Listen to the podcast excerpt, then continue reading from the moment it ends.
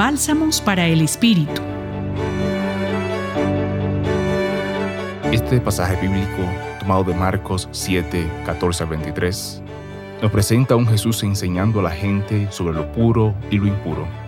Recordemos que el contexto de Jesús es el judío. Para los judíos, este tema es supremamente importante porque marca mucho la relación con Dios y con los demás. Estar impuro significa estar manchado, sucio y por tanto no apto ni digno para Dios. La impureza nos separa de Dios. Por eso, la importancia de los ritos de purificación. El tema de la pureza estará muy unido a lo religioso. Es por eso que nos encontramos con tantos ritos de purificación en la Biblia. Los judíos entendían que lo impuro se encontraba fuera. Sin embargo, lo que Jesús está señalando es todo lo contrario. No hay nada fuera del hombre que al entrar en él pueda contaminarlo. Lo que hace impuro es lo que sale de él.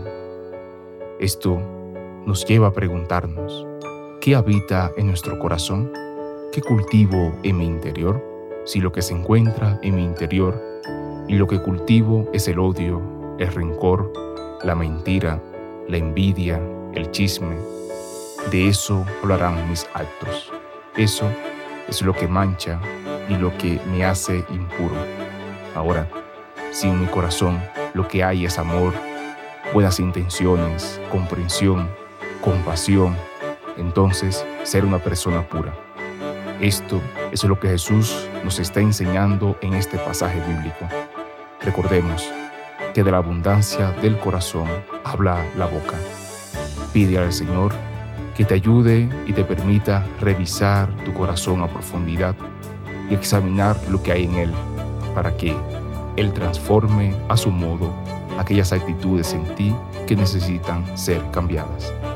Te acompañó José Manuel Viloria, jesuita y colaborador en el Centro Pastoral San Francisco Javier de la Pontificia Universidad Javeriana. Bálsamos para el Espíritu. Escúchalos cada día en la página web del Centro Pastoral y en javerianestereo.com.